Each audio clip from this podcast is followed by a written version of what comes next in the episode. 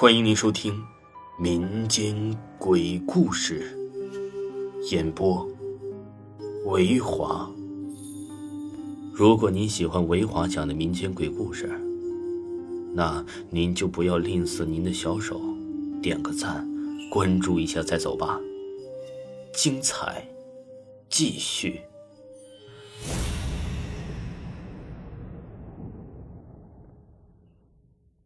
今天给大家讲一个呀，就是坟头泼狗血。牛瘸子不是天生的瘸，是小时候爬树掏鸟摔了下来，断了筋骨，长好以后啊就一瘸一瘸的。可是牛瘸子虽然瘸了，脑筋却挺好用。他因为自己腿脚不好，干不了重活在村里人都去下山采池场上背石头时，他狠狠地买了一辆货车拉货用。几年功夫过去了，村里是该穷的人家仍是穷，可牛瘸子却富了起来。这下呀，登门说媒的人呢也就多了。牛瘸子全都不要，他就看上了村里的张燕张燕啊，说刚刚二十岁，长得是水灵灵的，惹人爱。牛瘸子远远看到阿燕的背影，心头就窜起了一股火热。可是阿燕呢，都看不起他。阿燕和小张三是村里都知道的一对儿。小张三儿啊，长得确实是比牛瘸子健壮，也好看。可是啊，这好看顶什么用啊？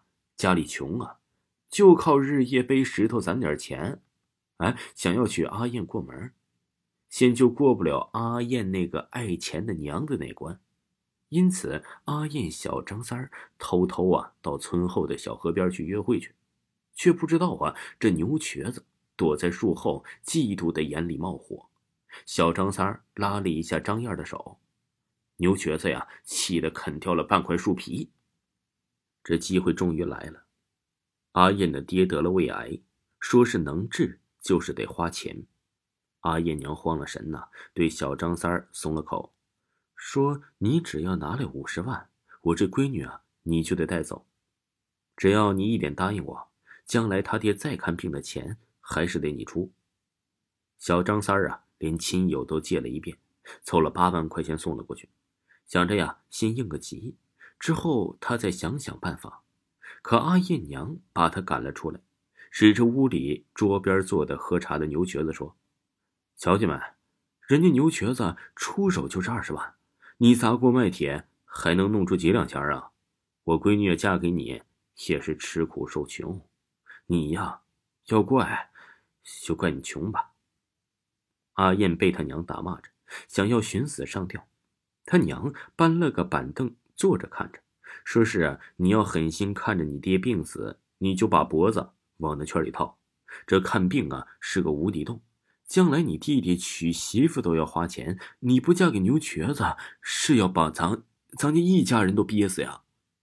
阿燕呢是心如死灰，当时自己被他娘卖了出去，没多久。就嫁进了牛家，牛瘸子得了心上的女人，没几天他却开始打骂起来。原本看着水灵诱人的果子，咋到他手里呀，干巴巴的像是木头啊！真是花了大价钱买了个哭了脸的丧门星，天天就知道哭。牛瘸子下手啊，也越来越狠。阿燕呢，连疼都不喊了，想着被打死了也就解脱了。可阿燕的牺牲也没救回他爹的命，老头咽了气，他娘倒是用他的卖身钱给弟弟娶了个漂亮媳妇牛瘸子心疼那二十万呢。那张燕儿还被小张三摸了手，他是真吃了大亏，打起来也分外不留情。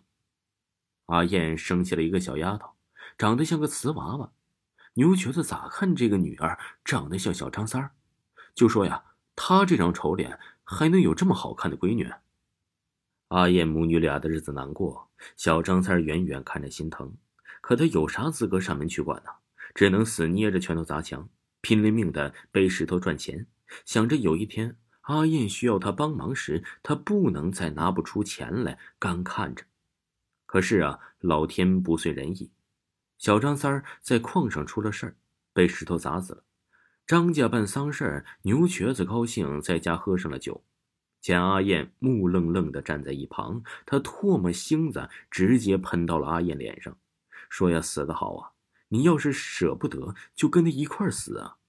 看我不摔死这个小杂种，让你们一家团圆。”半夜时分，牛瘸子拐着去盲测，防不冷的一抬头，见到墙角里挤出一个人影来，冲着他呀就是伸手乱抓。牛瘸子一闪身，扑通一声啊，掉进了茅坑里，幸好没淹死。牛瘸子咋想？那个人影咋这么像小张三儿啊？这是闹鬼了！这么丢人的事儿啊，牛瘸子没有对外讲，把阿燕母女狠狠的打了出了一顿气。可那之后啊，牛瘸子每到半夜就扎醒了，到处都能看到啊小张三血淋淋的一张脸，从墙里面冒了出来，吓得他几次啊裤子都湿了。这一下牛瘸子也顾不得村里人笑话，气哼哼的拎着桶，哎，拿着狗血就去了小张三的坟上，哗啦一声全都倒在了坟头，骂道：“让你死了，你也惦记我媳妇儿啊！”我压你的魂，散你的魄，让你死也不得超生。小张三家里人呢，自然是不愿意，赶来和牛瘸子大吵了一架。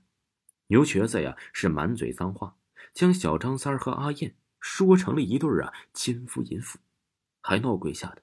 他泼狗血是客气的，下次再闹鬼，他就来挖小张三的坟，挫骨扬灰。村里人呢，最喜欢这种热闹了。这牛瘸子见鬼的事儿被说成了各种故事，编排了许多的闲话，也有可怜阿燕母女的，让那些说嘴的人积点德吧。不知道牛瘸子是不是真的见了小张三的鬼？可那之后啊，没多久，牛瘸子就死了。是众目睽睽之下，他停的稳稳当当的货车呀，突然动起来，平地上开出了几米远。将在车头蹲着抽烟的牛瘸子给压死了。这一下呀，流言四起，说肯定啊是小张三的鬼闹的。牛瘸子没有爹娘，阿燕呢对着娘家早死了心，她带着女儿葬了牛瘸子，将家里能卖的是都卖了，带着孩子搬去了县城住，将家里啊能卖的都卖了，远离村子的闲言碎语，也算是得到了解脱。临走前，村里人看见阿燕呢去了小张三的坟上烧纸，远远瞧着，他让三岁的女儿跪着给小张三磕了三个头。